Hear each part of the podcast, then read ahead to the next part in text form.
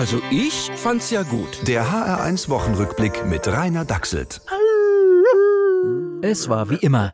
Ein Gesetz wird angekündigt, die Betroffenen heulen auf. Aber diesmal vor Freude. Julia Klöckner will Hundebesitzer auf mindestens eine Stunde Gassi gehen pro Tag verpflichten.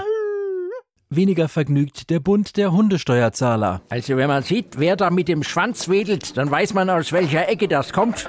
Das sind diese Köter, die sich zu schade sind, mal ein Stöckchen zu holen, aber dann eine extra Runde Gassi fordern. Für nicht ausreichend hält man dagegen die Gassi-Pflicht bei den Aktivisten von Pudel for Future. Also bei dem Gesetz hat doch die Herrchen- und Frauchen-Lobby auf dem Schoß von Frau Klöckner gehockt.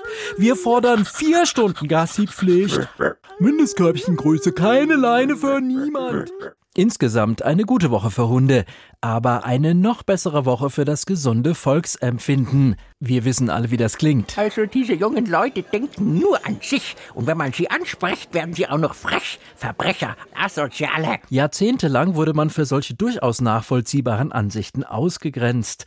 Man nannte das Gegeifer. Heute ist es Zivilcourage und man ist ganz vorne mit dabei.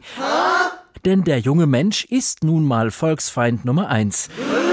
Er feiert erstens Partys und trägt zweitens keine Maske dabei. Ich will jetzt aktuell nur nennen die äh, Demonstrationen in Weißrussland. Genau, Frau Kanzlerin, habe ich im Fernsehen gesehen. Weiß nicht mehr genau, was die wollten, ist ja auch egal. Aber mindestens die Hälfte hatte keine Maske. Zur Sau machen, verhaften. Das Recht auf freie Meinungsäußerung, auf Demonstration muss da sein. Äh, was? Ich dachte, äh, äh, naja, wird schon seine Richtigkeit haben. In dieser Zeit kann man nicht alles verstehen, Frau Kanzlerin. Das ist völlig neu normal.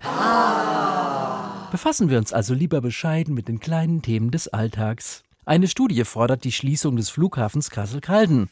Warum hat das eigentlich kaum jemanden interessiert? Weil viele gar nicht wussten, dass er schon offen war? Also ich find's gut, dass wenigstens ich mich damit beschäftige. Der HR1 Wochenrückblick mit Rainer Dachselt. Auch als Podcast auf hr1.de.